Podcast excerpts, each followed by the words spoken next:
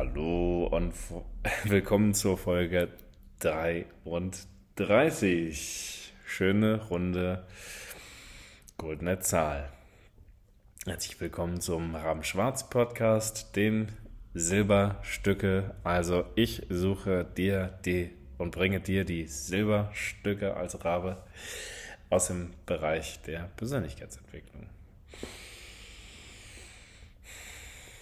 Ich habe beschlossen, meinem Verstand gar nichts mehr zu glauben. Also gar keinen Gedanken, der da so aufkommt, mehr zu glauben. Je tiefer und je mehr du die Identitäten nämlich abgeben kannst und ich sag mal beiseite und weglegst, die du so hast, desto einfacher wird das Leben, desto einfacher wird das Leben für dich werden. Ist das schön. Also das, was du glaubst, was sich ausmacht, legst du beiseite und ah, da fällt mir ein toller Spruch ein. Entweder du bist, entweder du hast recht oder du bist reich.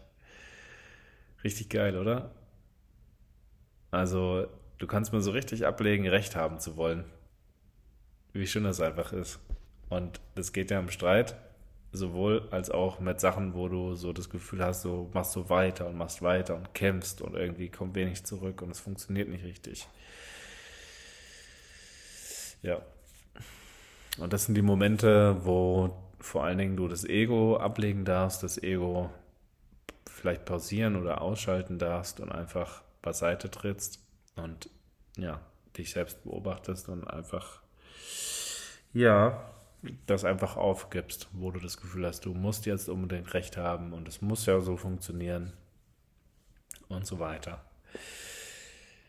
Das Schöne ist ja, wir sind Menschen und es darf uns passieren und es ist auch absolut okay und es ist gut so, dass uns solche Dinge passieren.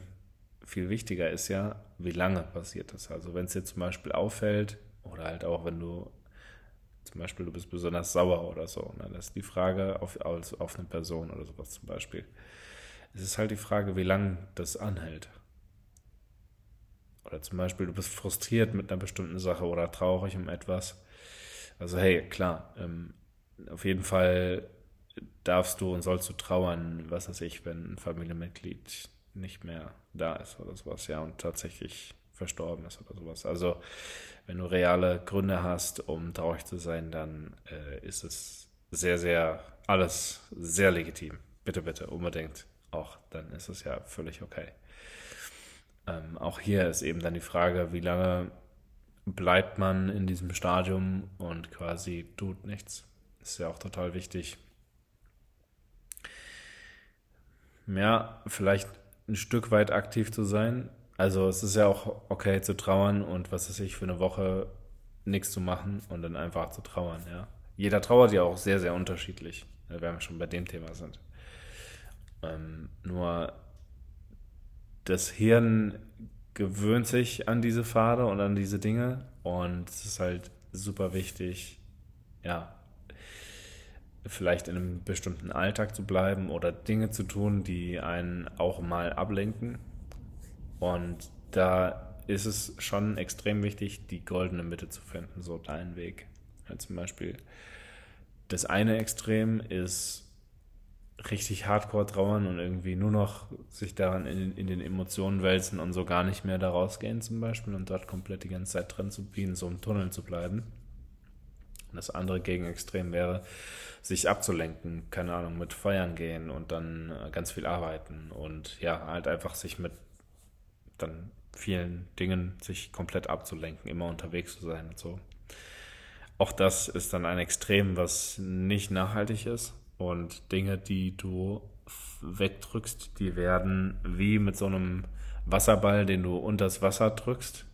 Da entsteht Druck und irgendwann findet der Ball seinen Weg und rutscht halt nach oben und ploppt halt auch über die Oberfläche. Ähm, knallt dann so aus dem Wasser raus, sag ich mal.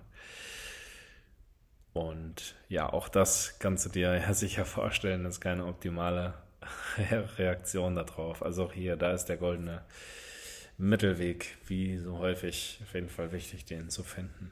dass, dass man da sich ausprobiert und das da auch offen für ist ne? und das dann einfach, einfach probiert. Vor allen Dingen ist es aber auch wichtig, darum zu wissen.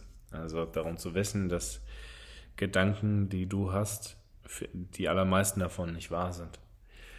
Und ja, echt zu verstehen, dass ganz viel von dem, was du so denkst, naja, erfunden ist. Wie kann man das am besten sagen? Also es ist halt recht künstlich. Ne? Also die, die Realität, die wir wahrnehmen, ist ja nun mal sehr subjektiv.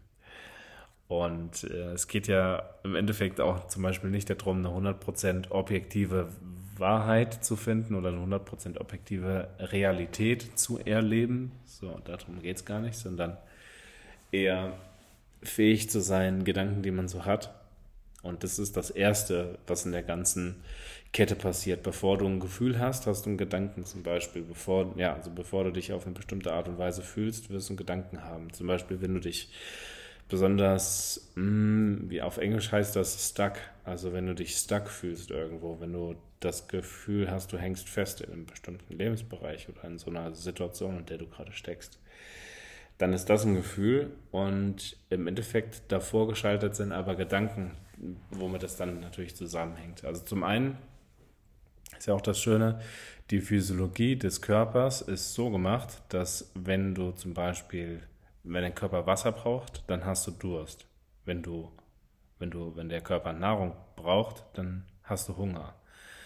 Wenn du Schlaf brauchst, also der Körper braucht dringend Schlaf, dann bist du zum Beispiel müde. Und wenn du dich irgendwo, ja, wenn du da so festhängst in einer Lebenssituation, dann ist es wichtig, Wachstum zu erleben. Dann braucht dein Körper, deine Seele einfach Wachstum. Das sind physiologische Signale, einfach schlichtweg Signale. Und diese Signale eben zu deuten, ist wichtig. Und wenn du dich irgendwo besonders, also wenn du zum Beispiel das Gefühl hast, du hängst irgendwo fest oder steckst irgendwo fest, dann zum einen ist das ein Signal und zum anderen sind davor Gedanken passiert oder währenddessen du das fühlst, sind Gedanken da, die dafür auch verantwortlich sind. Und dort eben genau hinzuhören und knallhart zu sich auch ehrlich zu sein und ja, ich sag mal, das ist erstmal eine Chance, um an der Stelle dann auch wachsen zu können. Wenn man diese Gedanken nämlich mal beobachtet und mal reinhört, was da eigentlich tatsächlich eben vor sich geht und wo das wirklich herkommt. Dafür allerdings brauchst du nicht dein ganzes Leben zu analysieren, sondern wo das herkommt, damit meine ich nur, was sind das für Gedanken, die da sind? Und zum Beispiel sind die tatsächlich wahr? Oder ist es einfach, vielleicht kommt das vom Schutzmechanismus, weil dein Körper gerne in Anführungsstrichen es sicher mag. Und sicher bedeutet ja nur bekannt. Das ist ganz witzig, nämlich alles, was für dein Unterbewusstsein und für dein, ja, für dein Hirn quasi erstmal bekannt ist, ist für dein Hirn in erster Linie erstmal sicher. heißt, das Bekannte, was vielleicht gar nicht gut funktioniert, kann sogar sein, dass es eigentlich gefährlich ist und überhaupt gar nicht sicher. Weil nehmen wir an, du bist in irgendeinem Angestelltenjob und dieser Angestelltenjob ist eigentlich in der Firma, die zum Beispiel in, in dessen Branche, die dem Untergang geweiht ist. Ich meine, das ist jetzt mal so ein Worst-Case-Szenario. Und diese Branche wird zum Beispiel einfach wegrationalisiert und wegdigitalisiert diese komplette Branche und das Unternehmen wird bald nicht mehr bestehen und du bist da nicht so offen vielleicht für. Nehmen wir einfach mal an und siehst das auch nicht und bekommst das auch in dem Sinne nicht mit und verschließt vielleicht sogar noch die Augen davor vor Signalen, die du wahrnimmst. Also zum Beispiel, dass die Branche, vielleicht hast du es das eine oder andere Mal mitbekommen, dass es so ein Gerücht ist oder so, dass nach dem Motto, uns gibt es bald nicht mehr oder uns gibt es doch eh bald nicht mehr, bla bla bla. Es gibt, das wird ja eh bald alles digital sein, ne, dass man dann sich auch nicht kümmert oder auch nicht nach einer Fortbildung bemüht. Und dann kann es sein, dass zwar all das, was dir bisher sehr viel gebracht hat, also zum Beispiel der Job vielleicht, ja, der hat dir die Brötchen auf, auf den Tisch gebracht und den Kühlschrank gefüllt. Und es hat alles sehr gut geklappt, vielleicht sogar über Jahre oder Jahrzehnte. Und jetzt auf einmal kann es sein, dass das Bekannte gefährlich für dich wird, weil es bald dir nicht mehr den Kühlschrank füllen kann und etwas Veränderung notwendig ist sogar. Also ganz spannende Sichtweise in dem Sinne, das fühlt sich sicher an, weil es bekannt ist. Das ist das ganze Kriterium schon für das Hirn und für das Unterbewusstsein. Deshalb ist es so wichtig, es gibt so ja in der ähm, wie sagt man, in der Philosophie. Also es gibt ja auf jeden Fall dieses Über-Ich und möglichst viel aus dem Über-Ich heraus zu leben und Dinge zu erkennen, ist auf jeden Fall eine Fähigkeit und die kann gestärkt werden und kann in dem Sinne erlernt werden. Und ja, möglichst viel aus diesem, das ist dann, das ist dann der Fall, also wenn du das auslebst, dann ist es dann der Fall, wenn, also kennst du das, wenn du zum Beispiel Leute siehst und du hast so das Gefühl, die sind besonders authentisch. So, boah, der ist so richtig, der ist er selbst oder sie, ja, sie, sie ist so richtig sie selbst. Dann hängt das damit zusammen, dass die nicht so viel ihre, mh, mm, zum Beispiel Gedanken vom Ego oder grundsätzlich ihren Gedanken selbst gar nicht so viel Wert beilegen und sich selbst in dem Sinne gedanklich gar nicht so stark glauben.